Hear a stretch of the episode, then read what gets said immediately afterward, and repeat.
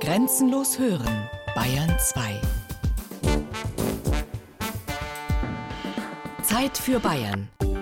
Features aus dem ganzen Freistaat. Sonn- und Feiertags kurz nach 12. Bayern genießen.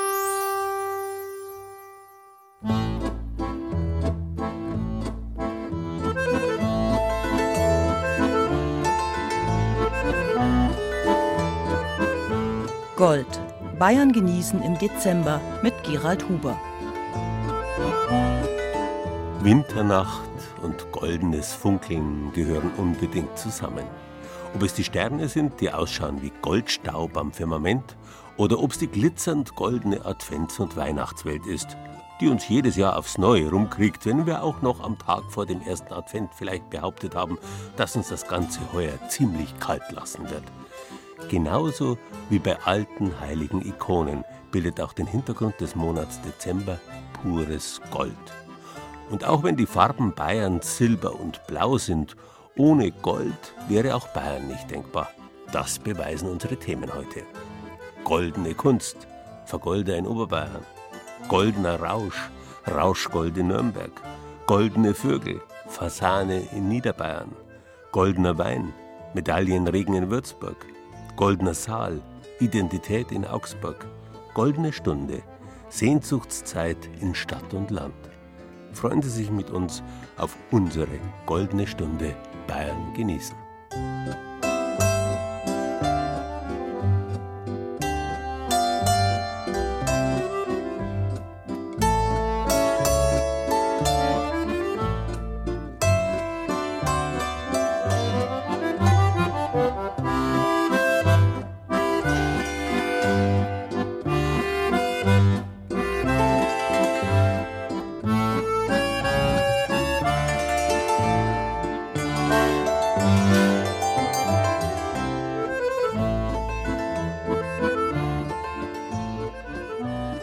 War das erste Metall, das die Menschheit kannte. Selbst zu Zeiten, in denen noch alle Werkzeuge aus Stein waren oder aus Holz, selbst in der Steinzeit also, wurde bereits Gold als Schmuck verwendet. Das geheimnisvoll strahlende Metall spiegelte den göttlichen Sonnenglanz und wurde allein schon deswegen häufig zu religiösen Zwecken verwendet. Natürlich nur ganz selten pur, denn dazu gibt es zu wenig. Die Menge des von Anbeginn bis heute auf der ganzen Welt geförderten Goldes ergibt ja bekanntlich nicht mehr als einen Würfel von 20 Metern Kantenlänge. Weswegen man schnell draufkam, Gold ganz fein auszuwalzen oder zu hämmern und ganz gewöhnliche Werkstoffe damit zu vergolden. Solche Vergoldungen gab es beispielsweise schon vor rund 5000 Jahren in Ägypten. Die heute prachtvoll weißen Statuen der griechischen und römischen Antike, viele davon waren vergoldet. Heute gibt es zwei verschiedene Arten der Vergoldung. Die chemische, dabei wird Gold in einer Verbindung mit Amalgam in gelöster Form aufgetragen, und die klassisch mechanische Art durch Auflegen von Blattgold, die von Vergoldern ausgeführt wird. Wie aufwendig diese Arbeit ist, das lässt sich bei einem Werkstattbesuch erahnen. Die Heiligen stehen dicht gedrängt am Fensterbankel. Franz Schindler sitzt in seiner kleinen Werkstatt in Froschhausen nahe Murnau am Staffelsee. Er trägt einen blauen Arbeitsschutz und zeigt mir, wer da alles auf Gold und Farbglanz wartet. Das sind zum Beispiel die zwei Cosmas und Damian, das sind die Schutzpatrone von den Apotheker und die Ärzte. Zweimal der heilige Georg. Da hinten steht noch ein Bacchus. Krippenfiguren natürlich laufend jetzt. Noch vor Weihnachten sollen sie alle fertig sein, die Heiligen und die Krippenfiguren. Die meisten stammen aus Oberammergau von bekannten Schnitzern und werden jetzt bemalt oder vergoldet. Der Vergolderberuf beinhaltet aber auch den Fassmalerberuf, weil werden nicht alle Figuren nur vergoldet, sondern auch gefasst, bemalt. Und Fassmaler kommt von dem Begriff, dass man das Gold einfasst. Franz Schindler ist gelernter Malermeister und hat dann umgesattelt auf den Fassmaler und Vergolder. Seit 35 Jahren geht er jeden Tag gern in die Werkstatt zu seinen hölzernen Heiligen und Weltlichen. Man braucht viel Geduld und Sitzfleisch für diesen Beruf, sagt er, denn beim Vergolden ist das Wichtigste die Vorarbeit. Erst hat man das rohe Holz, die rohe Figur. Die muss zuerst grundiert werden. Grundieren tut man mit Leim. Das ist ein Hautleim oder Knochenleim. Die zweite Grundierung ist eine Steinkreide, die wieder im Leim eingesumpft wird. Dazwischen sind immer wieder Trockenzeiten und es muss immer wieder geschliffen werden. Und dann kommt der Auftrag mit dem Kreidegrund. Das sind verschiedene Kreidesorten, je nachdem, wie das Gold dann noch im Glanz dastehen soll. Und dieser weiße Grund, der wird einmal auftragen auf den Steingrund. Nach der Trocknung wird er mindestens fünf, sechs Mal nass in nass auftragen, bis das eine bestimmte Schicht hat. Schon nach der zweiten Grundierung sehen die hölzernen Figuren aus wie steinerne Kunstwerke.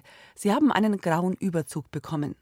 Nach dieser Vorbereitung wird das sogenannte Poliment aufgetragen. Diese Tonerde ist die Unterlage für die Goldschicht. Das ist eigentlich der Untergrund fürs Gold, den man eigentlich auch poliert. Also der muss stimmen, dass das Gold im Glanz gut dasteht. Also muss auch das Poliment in der richtigen Konsistenz auftragen werden. Da kommt das Hauptpoliment ist ein gelbes Poliment, auf die Höhen rotes Poliment und das auch zwei, dreimal auftragen, je nachdem, wie die Vergoldung sein soll. Und wenn das trocken ist, dann geht es erst los mit dem Vergolden. Mit Ei oder Leim rührt der Vergolder das Poliment an. Nach einiger Zeit gärt die Mischung mit Ei und fängt an zu stinken. Dann ist es am besten zur Verarbeitung, sagt der Fassmaler. Auch bei den kleinen Figuren muss nach vielen Grundierungen jede Falte und jeder Fingernagel noch erkennbar sein. So kleine Figuren jetzt wie die da, wo ich da gerade habe, das sind Krippenfiguren. Die sind genauso grundiert wie die großen. Da ist Leim drauf, da ist Steinkreide drauf und trotzdem ist alles sichtbar an Falten, an die Haare. Das ist jetzt ein Hirte, der Hirte so kniet. Ja. Genau, der hat einen Hut in der Hand und dann hat er eigentlich fast wie so einen Bademantel an und einen Bart und ganz eine markante Nase, ein großes Ohr. Also man sieht die Feinheiten vom Gesicht auch. Das ist eine reine Handarbeit, also von dem Bildhauer schon eine handgeschnitzte Figur. Also der hat seine Ideen dort drin verwirklicht. Das ist jetzt keine Serienarbeit, keine Maschinenarbeit. Endlich beginnt das eigentliche Vergolden. Zunächst wird die Figur mit einem Gemisch aus Wasser und Spiritus benetzt. Dann holt Franz Schindler kleine quadratische Heftchen aus einer Schublade, die Goldbriefe. Zwischen den Seiten liegt hauchdünnes Blattgold. Das ist jetzt mein vergoldeter Kissen, das hat unten zum Beispiel eine Schlaufe für den Daumen. Und das hat man so auf dem Daumengelenk und auf der Hand drauf. Und dann wird der Brief, Goldbrief heißt, da sind 25 Blatt drin wird oben mit der Wäscheklammer festgemacht und jedes einzelne Blatt wird rausgenommen. Das mache ich jetzt schnell mal. Und wird auf das Kissen leicht hinblasen, dass das fest liegt. Und so kann man es dann erst schneiden.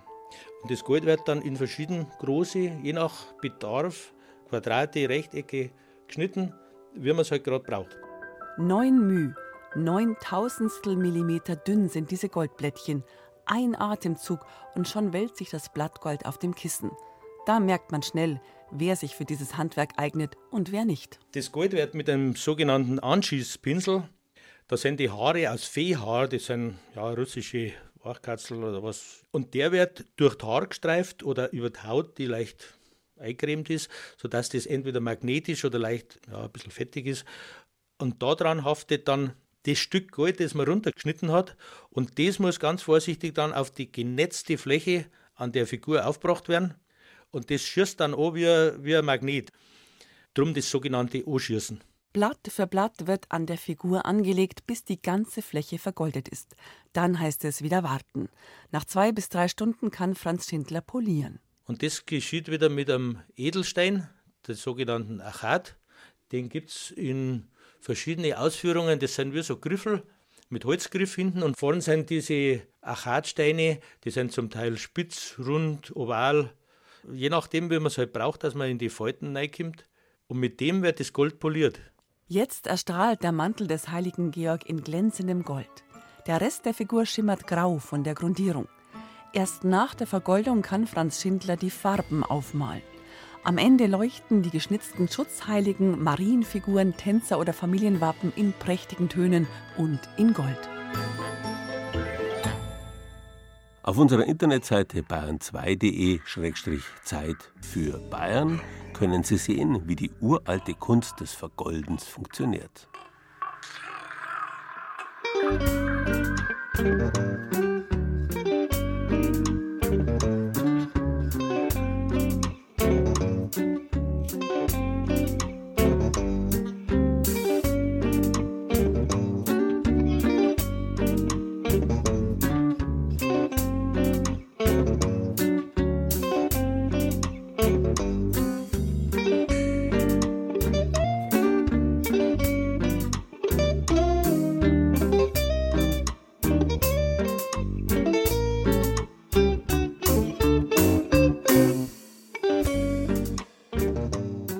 Wort Gold stammt von der alten indoeuropäischen Wurzel gell oder hell, die zum Beispiel in gelb drinsteckt, aber auch in gellen, was so viel bedeutet wie schreien. Gelb kann ja eine schreiende Farbe sein, genauso wie sich Gold durch sein helles Glänzen in den Vordergrund drängt. Und tatsächlich steckt auch in hell die Gell- oder Hellwurzel drin. Metalle wie Gold schreien aber nicht nur wegen ihres Glanzes. Sie können tatsächlich Geräusche machen. Berühmt etwa ist das Zinngeschrei. Wenn man Zinn biegt, verschieben sich dabei die Zinnmoleküle im Innern und bringen ein knarzendes Geräusch hervor. Und noch ein Metall trägt das Geräusch sogar im Namen, das Rauschgold. Es hat seinen Ursprung in Nürnberg und den umliegenden mittelfränkischen Orten und stand Pate für einen beliebten Verkaufsschlager, gerade jetzt im Dezember, den Rauschgoldengel.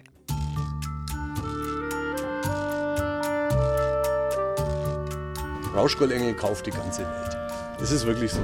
Also wir haben hier unten am Markt alles. Also ich hatte schon Neuseeländer, Isländer, Japaner, Taiwanesen, Australier, alles. Das ist ein Nürnberger Markenzeichen, wie jetzt die Zwetschgermännle oder Lebkuchen.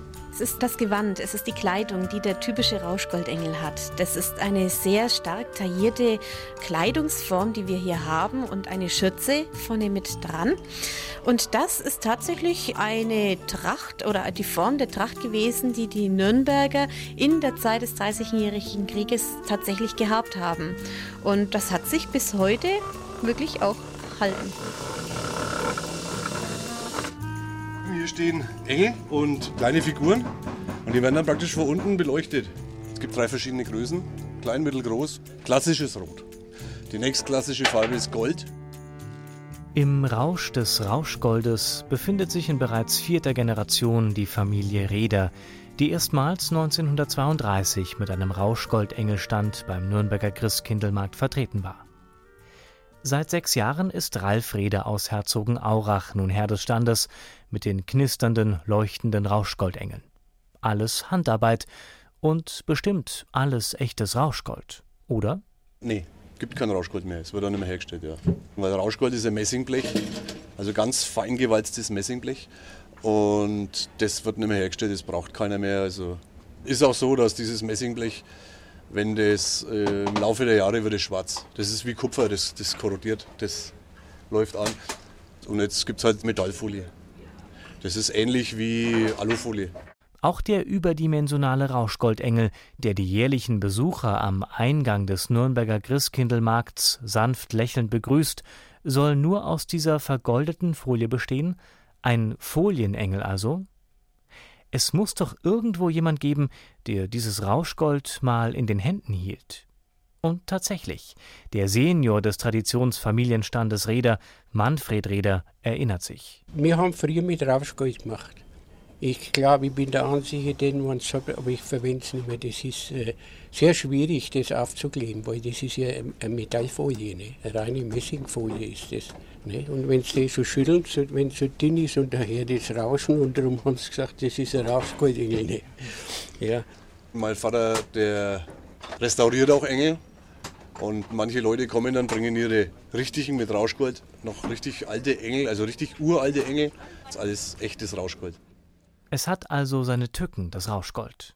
Diese Verarbeitungsprobleme und das Korrodieren des Messings führten dazu, dass die Nachfrage nach diesem Werkstoff immer geringer wurde und die letzten Betriebe in den 1950ern die Rauschgoldproduktion einstellten. Ein ganzer industrieller Zweig brach weg, nachdem Nürnberg sich in den Jahrhunderten zuvor mit seinen metallverarbeitenden Handwerksbetrieben zur weltweit führenden Rauschgoldstadt hochkatapultiert hatte. Das knisternde Gold scheint heute gänzlich verschwunden zu sein. Ein Blick in die Geschichte. Der Geschichte nach ist der Rauschgoldengel in Nürnberg entstanden. Und zwar soll das angeblich auf den Dreißigjährigen Krieg zurückdatieren. Und es gab dort einen Puppenmacher namens Melchior Hauser, so die Geschichte, dessen Töchterlein verstorben war, die ihm in einem Traum in einem goldenen Gewand erschienen war. Und diese für ihn sehr schöne Geschichte wollte er für sich eben irgendwie in Erinnerung habhaft behalten und hat eben dann überlegt, ein Püppchen herzustellen, das eben diesem Traum gleichkommt. Er hat dank seiner Profession das Gesicht und die Arme und die Beine geschnitzt und hatte nun das Problem, wie stellt er denn dieses goldene Gewand her? Und so, erfindungsreich wie er war, kam er eben darauf, da die Messing- und Gelbgoldschlägerei dort in der Gegend um Nürnberg ansässig gewesen ist, ein ganz, ganz dünn gewalztes Messingblech zu verwenden, es eben zu falten wie einen Faltenrock und so dem Engelchen dann eben dieses charakteristische Gewand zu geben, das sich bis heute erhalten hat. Felicitas Höppner vom Deutschen Weihnachtsmuseum in Rothenburg ob der Tauber liefert einen entscheidenden Hinweis und eine weitere Spur bringt dann Gewissheit. In Nürnbergs einzig erhaltenem Wohnturm aus dem 12. Jahrhundert, dem Nassauer Haus, hängt ein Ölgemälde aus dem Jahr 1767 von Karl Johann Reuß, auf der eine Mutter mit drei Kindern zu sehen ist und die Mutter hält ein Rauschgoldengelchen in der Hand. Das Spielzeug ist also der Schlüssel zum Werkstoff Rauschgold. Wir haben im Depot mehrere Rauschgoldengel. Das ist einer aus der Zeit der 1920er Jahre. Man hat äh, gerne handelsübliche Puppenköpfe äh, in der Zeit verwendet.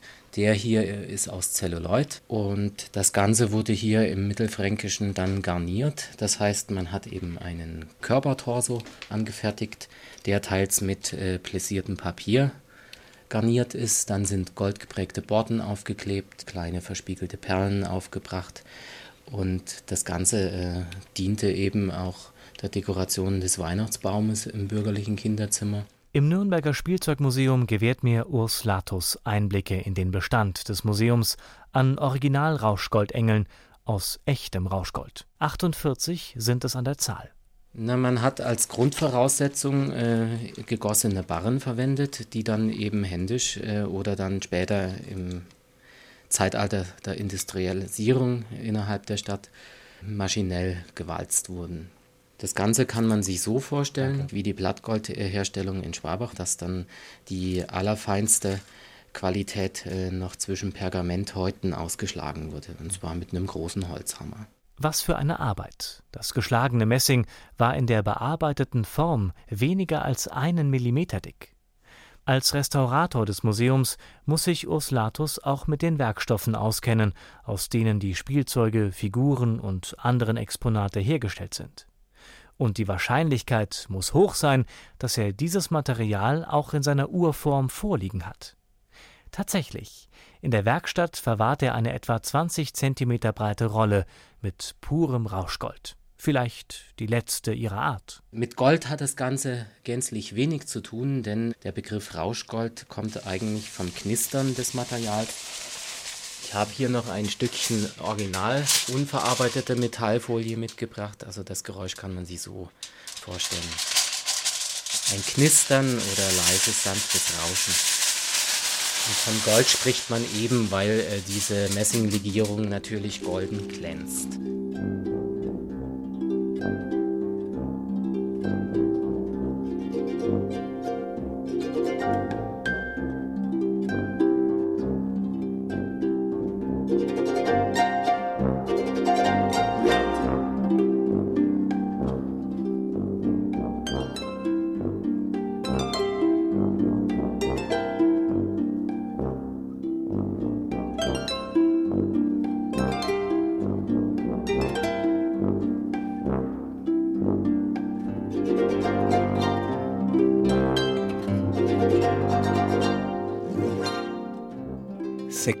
6500 Jahre alt ist das erste Gold der Menschheit. Es wurde im bulgarischen Varna gefunden.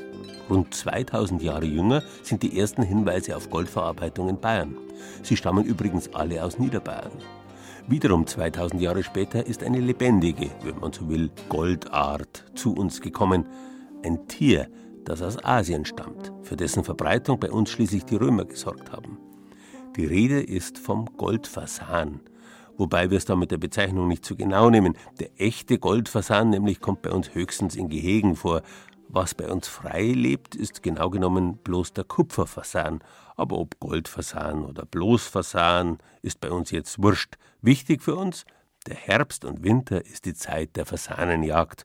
Doch die goldenen Zeiten des Fasans in Bayern, die scheinen vorbei zu sein. Unterwegs mit Willi Kruschwitz in Bremberg bei Teublitz im Landkreis Schwandorf. Seine Familie hat seit 100 Jahren die Jagd gepachtet. Wir sind auf der Suche nach einem Fasan. Vergeblich. Das ist Jura, Magerrasengebiet in der Gemeinschaftsschaft Bremberg.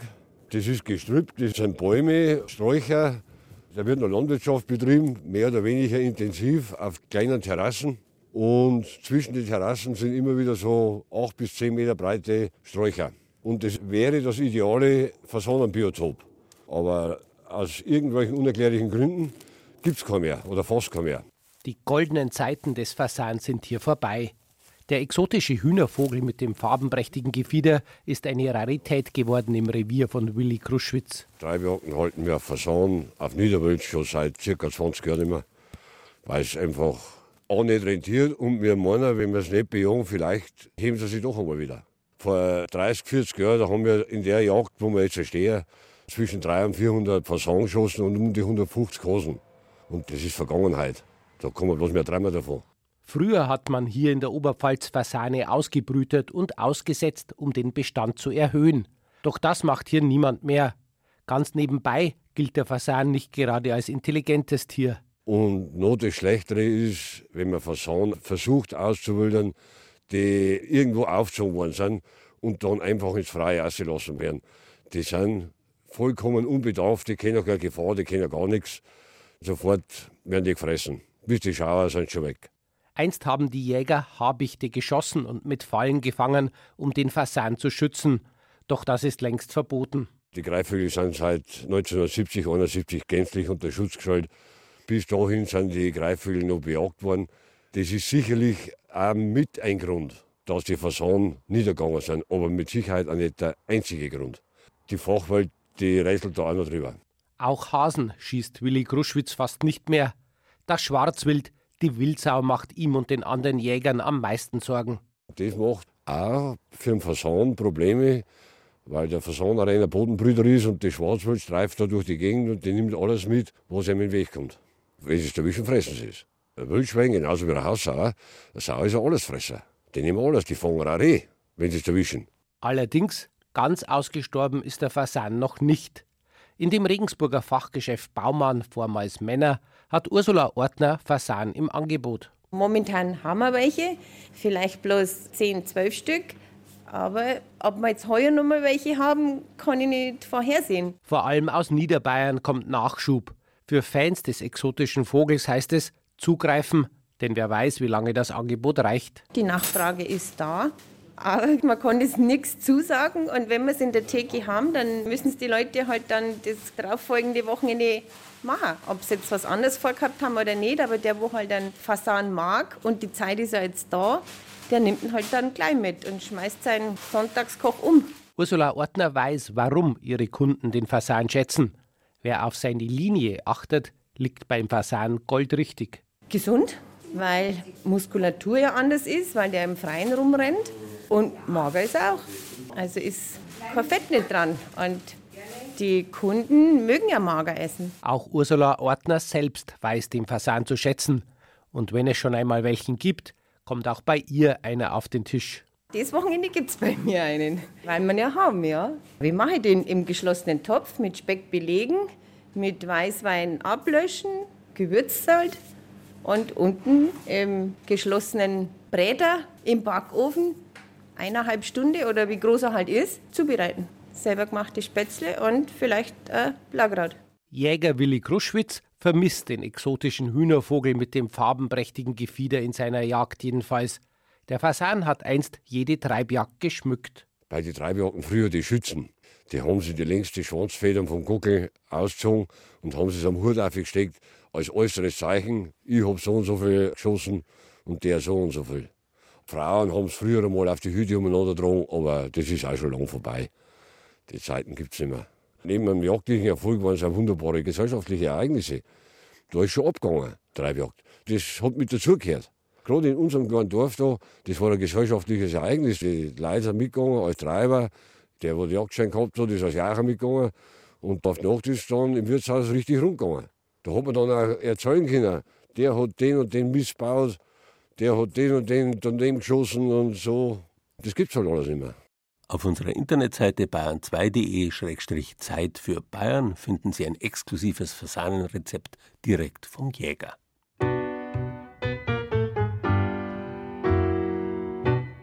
Wenn ich einmal reich bin, ist vorbei mit meinen Sorgen. Ich freu mich am Abend schon auf den neuen Morgen. Ich kauf mir so viel Gewand, dass ich ein extra Zimmer brauch. Meine fünf Hektar Rosen spritze ich mit dem goldenen Wasserschlauch. Ich hab so viel Zeit, dass die Leute morgen nicht spinn,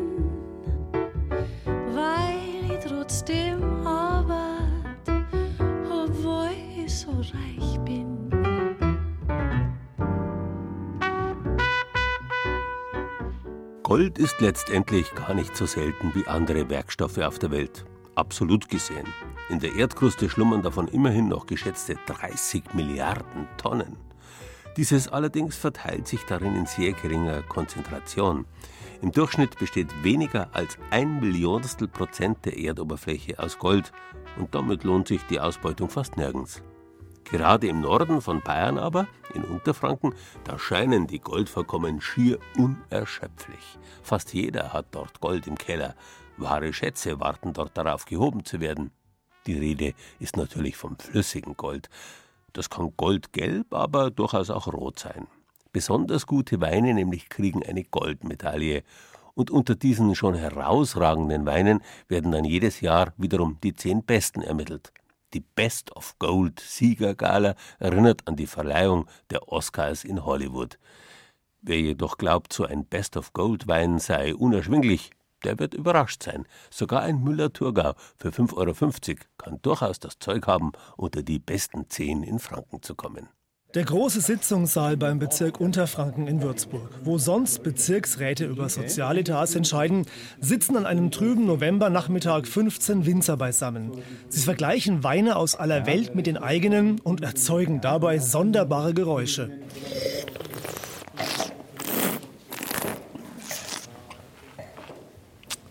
Es wird gerochen, geschlürft, gekaut und dann wird der Schluck Wein wieder ausgespuckt, weil ja alle noch heimfahren wollen. Und dazwischen wird ordentlich gefachsimpelt. Also 2009, das ist der 12er. Hochreifes Traubenmaterial, 100, 101 Grad Öchsle. Maischestandzeit über einige Tage. Trockeneis, damit das Ganze in die Reduktivität auch reingeht. Lange auf der Hefe gelagert. Ja, die Besonderheit, wenn man es jetzt so will, wenn man jetzt vom Ausbaustil her geht, ist, dass es beide Weine waren, die im Betonei ausgebaut worden sind. Tja, Sie haben richtig gehört. Große Weinfässer aus Beton. Auch damit experimentieren einige Winzer in Franken. Bis zu 14.000 Weine werden pro Jahrgang in Franken ausgebaut. Die durchlaufen alle zunächst mal die amtliche Qualitätsweinprüfung. Gut die Hälfte davon sind einfache Weine in der Literflasche. Dann kommt der Fränkische Weinbauverband mit seinem Leistungswettbewerb ins Spiel, der Fränkischen Weinprämierung. Hier entscheiden Winzer und er ist der Chef der Jury, Hermann Mengler, der Weinfachberater beim Bezirk Unterfranken. Und wenn man jetzt sieht, was dann angestellt wird, aktuell bei der Prämierung von Jahr nach Jahr, leicht differenziert zwischen 2000 und 2500 Weine, dann sieht man schon, wie stark das Ganze runtergebrochen wird. Allein schon durch die Natur draußen und zum anderen aber auch durch die Vorgaben und zu guter Letzt auch noch durch die Selektion der Betriebe selber, weil sie sagen, ich stelle nur das Beste an. Denn bei der Weinprämierung geht es um Bronze, Silber oder Gold. Rund 250 Weine eines Jahrgangs bekommen am Ende die begehrte Goldmedaille. Und unter diesen Weinen werden nun die zehn besten in Franken gesucht, Best of Gold. Die Jury besteht bei diesem Wettbewerb aus 50 Experten. Also Sommeliers, Weinhändler, Leute, die über Wein schreiben. Wir haben bewusst hier den Winzer oder den Produzenten, wenn man so will, ausgeklammert, weil man sagt, das sollen die entscheiden, die auch ein bisschen anders ticken. Die kommen quer aus der ganzen Republik.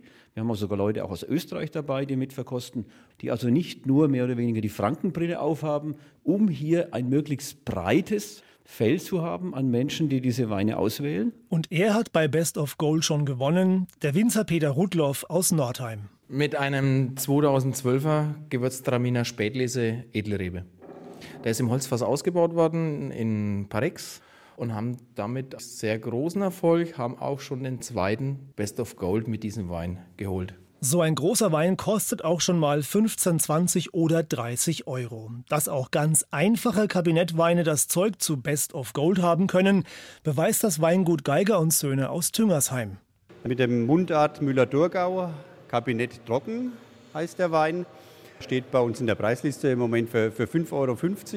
Best of Gold haben wir damit schon äh, dreimal gewonnen.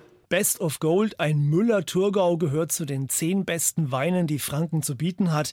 Wie schafft das Gunter Geiger? Manchmal fragen wir uns eigentlich selbst, was wir da genau machen. Aber es funktioniert zum Glück, wir sind zufrieden damit. Es muss ja das Wichtigste ist, dass der Wein auch den Kunden einfach schmeckt und uns selbst auch schmecken, dass man überzeugt ist davon. Und wenn man auch den tollen Erfolg dazu hat, dann ist das äh, hervorragend. Wer bei Best of Gold gewinnt, der adelt sich gleichsam selbst für den Kreis der besten Winzer in Franken. Peter Hudloff kriegt noch heute Gänsehaut, wenn er an die Preisverleihung, die große Gala 2012 in München denkt. Und da ist natürlich absoluter Nervenkitzel. Wenn man eben im Saal sitzt, man weiß nicht, ob man es ist oder ob man es nicht ist. Es sind ja drei Ausgewählte. Und vor allem, wenn man dann dran ist, ist es ein wahnsinniger Nervenkitzel. And the Oscar goes to Peter Rudloff. Sozusagen, ja. der Ceradit Nodosus, das ist halt natürlich grandios und meine Frau war schon immer, das ist der einzige wahre Preis. Das braucht man, das muss unsere Probierstube eigentlich zieren, unsere Verkostungsstube. Ja, und das haben wir mittlerweile zweimal geschafft. In Franken ist das Gold eben flüssig. Diese Behauptung stimmt schon deshalb, weil die Zahl der Touristen seit Jahren stetig steigt, betont Weinfachberater Hermann Mengler. Letztendlich kommen sie nämlich wegen einem, und das ist der goldene Wein, der letztendlich diese Kulturlandschaft auch so geschaffen hat oder umgekehrt sie auch so erhält, weil ohne den Wein würden die Leute nicht kommen, ohne den Wein wäre die Kulturlandschaft nicht so. Also unterm Strich gesehen ist unser Wein das goldene Teil hier in Weinfranken. Eine Liste der zehn besten der goldenen Weine Frankens finden Sie auf unserer Internetseite bayern2.de Zeit für Bayern. Dort gibt es selbstverständlich auch Links zu den jeweiligen Weingütern.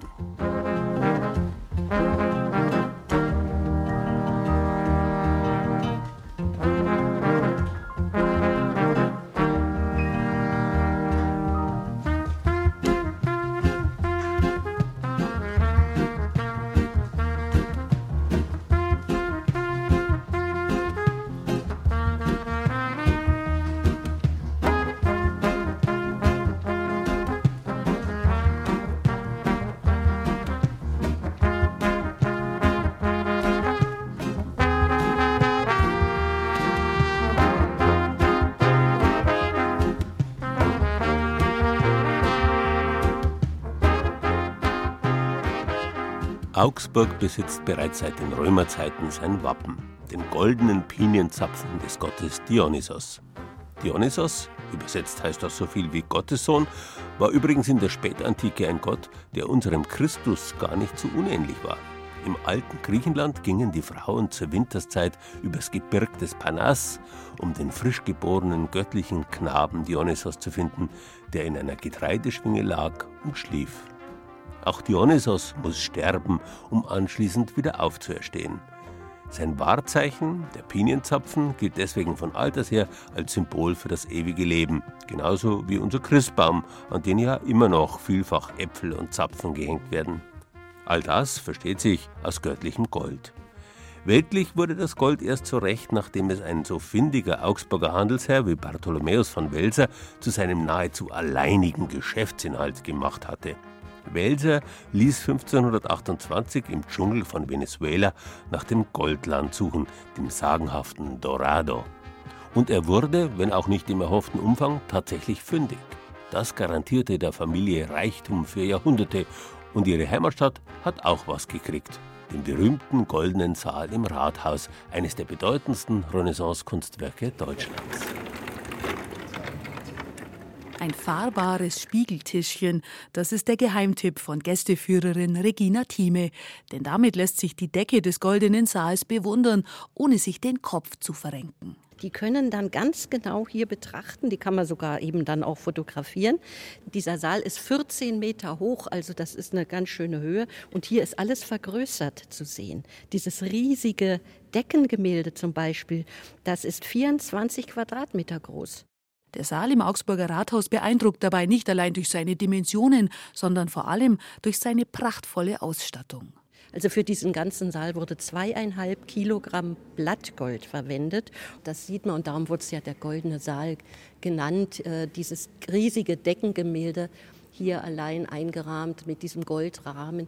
Da hinten, da sieht man eine Dame, die ganz genau den teuren Brokat abmisst. Und das weist natürlich auf die Weber der Stadt hin, die Textilbranche, die Goldschmiede, die ja sehr viel Gold in die Stadt auch und, und Silberwaren in die Stadt brachten. Und die Weber, die sehr viel exportierten. Das brachte den Reichtum. Das Gold an den Wänden, die Gemälde, die vier Meter hohen Seitenportale, alles ist echt, aber nicht echt antik. Der goldene Saal ist vielmehr nachgebaut, originalgetreu rekonstruiert, denn nach etlichen Bombentreffern im Zweiten Weltkrieg war vom Originalbau des Renaissance-Architekten Elias Holl aus dem Jahre 1646 nicht mehr allzu viel übrig, sagt Rainer Erlsberger.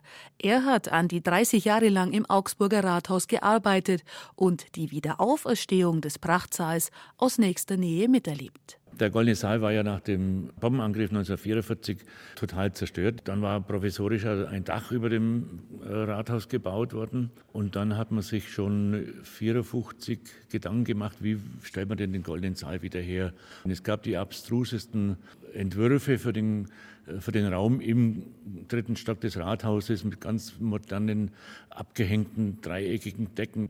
Doch dann nahmen ein paar engagierte Augsburger das Heft in die Hand. Sie gründeten den Verein zur historischen Wiederherstellung des Goldenen Saals und sie erreichten, dass das Ensemble im Detail wieder aufgebaut wurde.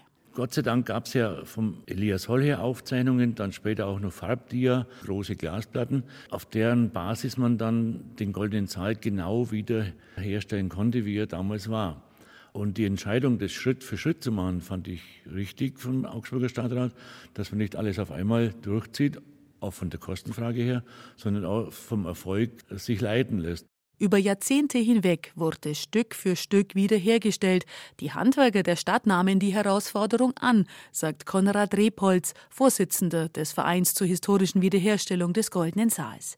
Er selbst hat das Lichtkonzept und die indirekte Beleuchtung für den Saal ertüftelt, durch die das Gold an den Wänden jetzt noch heller erstrahlt. Wenn ich in den Goldenen Saal komme, ich bin jedes Mal nur so begeistert, das glaubt man einfach nicht. Wie stolz ich als Augsburger bin und ich habe auch gesagt, als Logo oder der Ausdruck des Goldenen Saalvereins ist, die Augsburger schenken sich und der Welt den Goldenen Saal und die fürchten es immer wieder. Augsburg wollte das. Der Entschluss, das Rathaus und den Goldenen Saal wieder genau so aufzubauen, stand auf einer breiten Basis, erinnert sich Rainer Erlsberger. Es war damals auch die Zeit vor 1985, wo der Haushalt knapp war, wo Diskussionen stand, Kindergärten schließen, Hallenbäder schließen und die Finanzmittel flossen nicht so. Und dann entschloss sich ja der Stadtrat dann, den goldenen Saal wiederherzustellen mit Gold an der Decke und mit Gold an den Wänden. Und alle waren eigentlich gespannt, was passiert dann am 9. Januar 1985, wenn das Rathaus wieder eröffnet wird. Eiskalt war es draußen, ich weiß es heute noch. Die Leute standen draußen wirklich Schlange an und es gab keinen. Es war wirklich niemand dabei, der sich beschwert hatte, dass die Stadt Augsburg das Rathaus vier Jahre zumacht und hier Gold an die Decke hängt. Der Erfolg gibt den Augsburgern recht. Der Goldene Saal wird für alle Arten von Feierlichkeiten genutzt und ist mittlerweile eine der Touristenattraktionen der Stadt. Es ist beeindruckend, ja. Ja, weil es so groß ist. Wahnsinn. Wir haben es gelesen, dass da teilweise über 300 Arbeiter an der Baustelle waren und haben da das Ganze wieder aufgebaut. Also das ist schon sehr, sehr beeindruckend. Auch, dass es so toll erhalten ist, dass es jetzt wieder so hergerichtet ist und man sich es anschauen kann. Sehr schön, ja. Ein Problem ist allerdings, dass die Besucher nicht immer nur mit den Augen gucken. Die Besucher schauen ja nicht immer unbedingt mit den Augen, sondern müssen auch mit den Fingern sehen und schauen immer an den Fresken und an den äh, Verzierungen, ist das auch wirklich Gold. Und auf die Art und Weise muss man halt an Griff, in Griffhöhe nach zwei, drei Jahren, fünf Jahren wieder mal das Blattgold neu auflegen. Über 20 Millionen Euro sind bislang in die Restauration des Saales gesteckt worden. Den größten Batzen davon aber haben die Augsburger Bürger selbst aufgebracht, sagt Konrad Rebholz. Ja, da sind wir einmalig. Ist nicht die Wirtschaft und die große Industrie das Rathaus wieder geschaffen haben, sondern es ist der Bürger, der normale Bürger, das Handwerk, die Mittelschicht. Konrad Rebholz würde sich allerdings wünschen, dass für den weiteren Erhalt des Goldenen Saals jetzt auch mal die Großkopferten den Geldbeutel aufmachen. Ich hätte ganz gern, dass gerade die Großen hier sich beteiligen würden. Also da merke ich nichts. Bin aber überzeugt, dass wenn die Besuch haben in Augsburg, dass sie ihren Besuch hier reinführen in die gute Stube. Da hätte ich schon ganz gerne mal, dass die Manager, dass sie hier auch mal was Gutes tun können. Das goldene Zeitalter Augsburgs lässt sich seit neuestem auch abseits des Goldenen Saals erleben, zum Beispiel im Fucker und Welser Erlebniszentrum, das heuer im Herbst eröffnet hat. Wissenswertes dazu und auch zu einer Wanderung auf den goldenen Spuren von Bartholomäus von Welser finden Sie auf unserer Internetseite bayern2.de-Zeit für Bayern.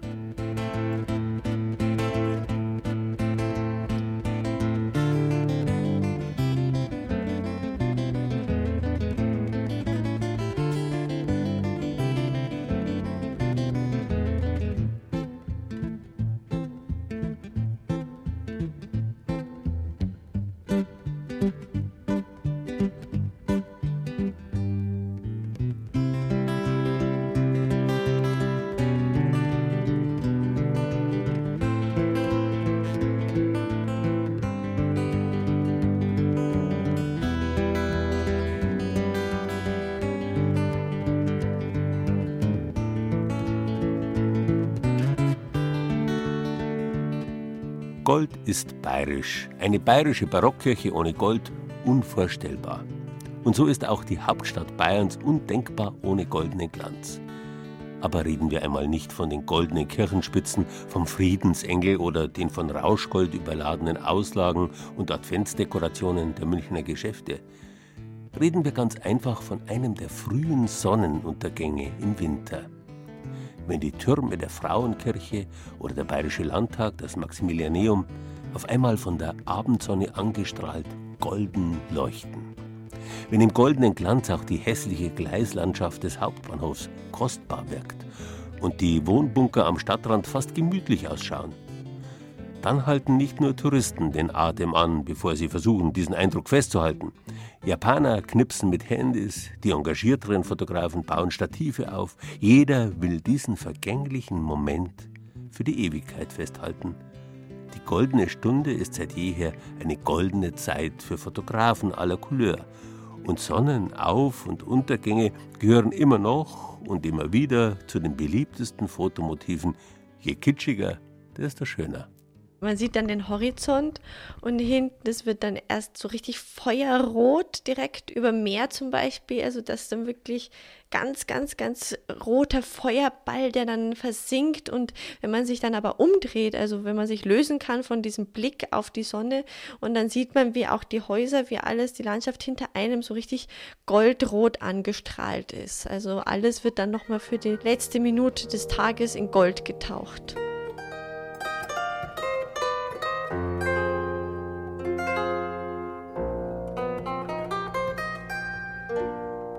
Es hält der blaue Tag für eine Stunde auf der Höhe Rast.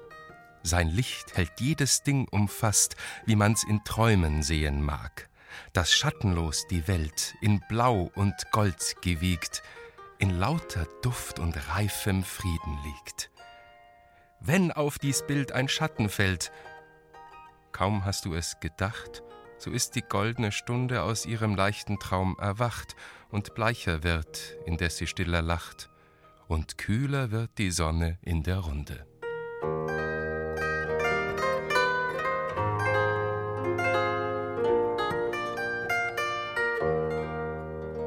So empfand Hermann Hesse die goldene Stunde am Ende des Tages. Aber was eigentlich noch viel mehr Reiz hat, ist die Morgenstunde, also den Sonnenaufgang zu erwischen. weil der ist eigentlich viel spannender noch, weil den fotografiert kaum einer, da schlafen die meisten noch. Und auch zu wissen, wo geht jetzt die Sonne auf, die Sonne untergehen, das kann jeder sehen, aber wo sie aufgeht, das zu erwischen, den Augenblick, der hat seinen Reiz. Sagt der Fotograf und Eiskunstläufer Norbert Schramm. Allerdings sind Sonnenauf- und Untergänge nicht die Spezialität des mehrfachen deutschen Meisters und Vize-Weltmeisters im Eiskunstlauf. Er schläft lieber lange und fotografiert Tänzer, Akrobaten und Sportler in glitzernden Kostümen. Ganz im Gegensatz dazu Martin Griener und Christian Weiermann. Die beiden begeisterten Bergfotografen aus dem Werdenfelser Land versäumen kaum eine goldene Stunde. Die goldene Stunde variiert halt. Im Sommer ist sie blutig früh, also teilweise um 5 Uhr. Wenn die Sonne aufgeht, im Herbst, dann wird es dann besser. Geht sie dann erst um halb acht auf, also da ist dann ein bisschen gemütlicher. Eine goldene Stunde, sagen wir mal, wenn das Licht am besten ist zum Fotografieren für uns. Und das ist meistens so, wenn, wenn das Licht ganz flach daherkommt und das liebt der Fotograf, weil dann hat er schöne lange Schatten, hohe Kontraste und einfach ein schönes warmes Licht. Das haben die beiden in vielen grandiosen Aufnahmen in ihrem Buch Augenblicke festgehalten. Das ist ein Grad im Karwendel. Das wären jetzt Praxmakare-Spitzen. Da sieht man im Hintergrund die hohe Munde und die Zugspitze. Und das ist jetzt zum Beispiel auch Sonnenaufgang von der Bachofenspitze. Und was Sie hier sehen, das wäre jetzt die Alpspitze, also der Hausberg von die Garmisch-Partenkirchner. Und das ist bei Sonnenuntergang also das, was Sie jetzt da sehen, ist so ein typischer Glücksmoment. Also da sehen Sie, die Sonne kommt hinten durch einen kleinen Spalt durch. Also es ist nur ein kleiner Streifen, Sonnenbeschienen und oben ist schon wieder dunkel.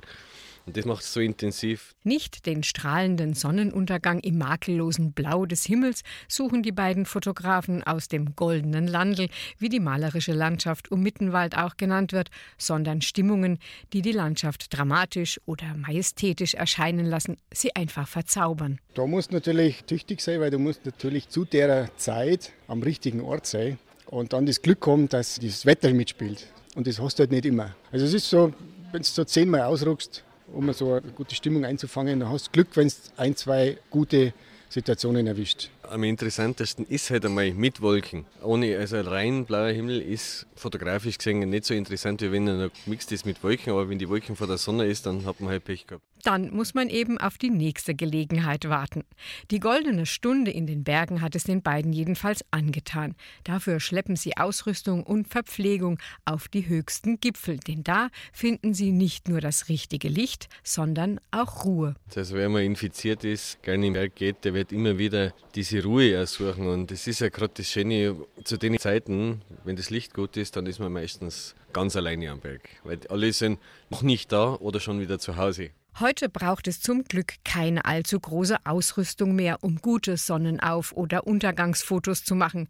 Selbst kleine Digitalkameras haben entsprechende Programme. Wer allerdings kein so engagierter Fotograf ist, der fotografiert die goldene Stunde oft ohne zu wissen, dass sie so heißt. Nie gehört, leider nicht. hm, noch nie gehört, keine Ahnung. Ja, ich kenne die blaue Stunde. Die goldene Stunde, vielleicht Morgenstund, hat Gold im Mund. Aber jetzt haben wir eher blaue Stunde, gell? Die blaue Stunde zwischen Dämmerung und Nacht ist die richtige Zeit, um in der Goldenen Bar im Münchner Haus der Kunst nach Sonnenuntergang einen Drink zu nehmen. Die goldenen Wandmalereien aus den 1930er Jahren ergeben eine bebilderte Getränkekarte, die über die Herkunft von Wein, Champagner, Rum, Tabak und Whisky Auskunft gibt. Hier kann man sich inspirieren lassen und sich seinen eigenen Reim auf die goldene Stunde machen. Vielleicht, dass man sich so eine Stunde am Tag nimmt für Zeit für sich, für irgendwas Außergewöhnliches, die dann so wertvoll wie Gold ist oder so. Die goldene Stunde. Vielleicht ist es jetzt gerade eine goldene Stunde mit einem Menschen zusammenzureden. Ich kann das nur zustimmen, dass diese goldene Stunde hat damit zu tun, dass man mit den Menschen, die hier sich entgegenkommen, miteinander reden können. Was ist in deren Leben schön? Wenn man übrigens nicht genau weiß, wann einem die goldene Stunde schlägt, das heißt wann Sonnenauf- bzw. Sonnenuntergang ist, kein Problem. Es gibt eine App, die berechnet das für jeden Ort der Welt.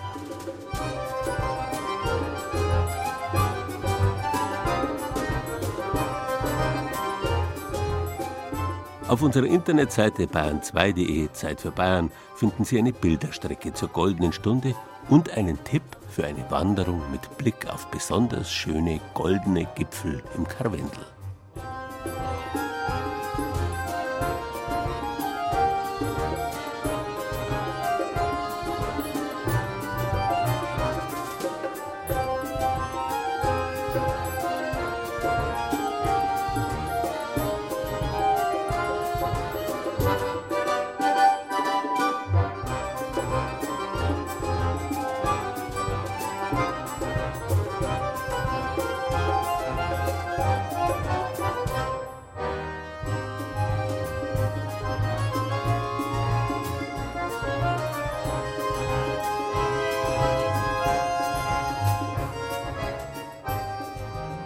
Goldene Zeitalter.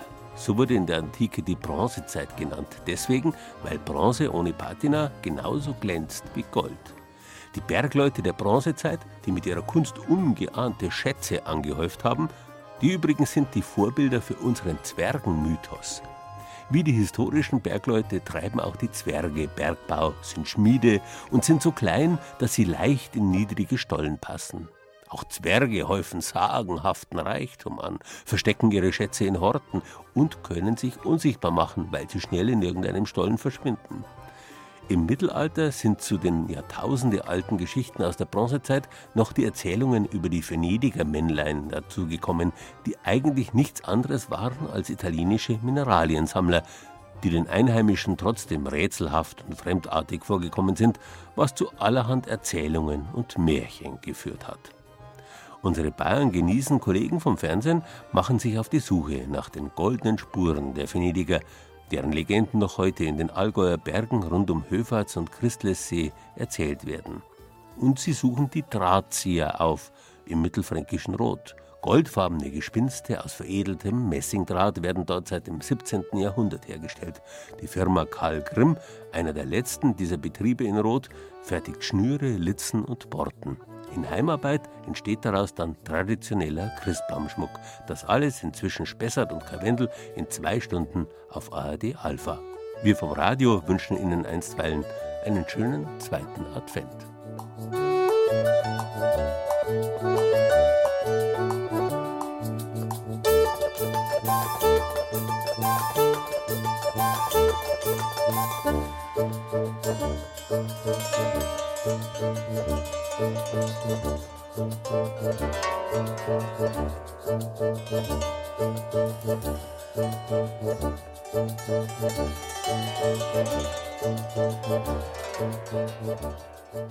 Gold.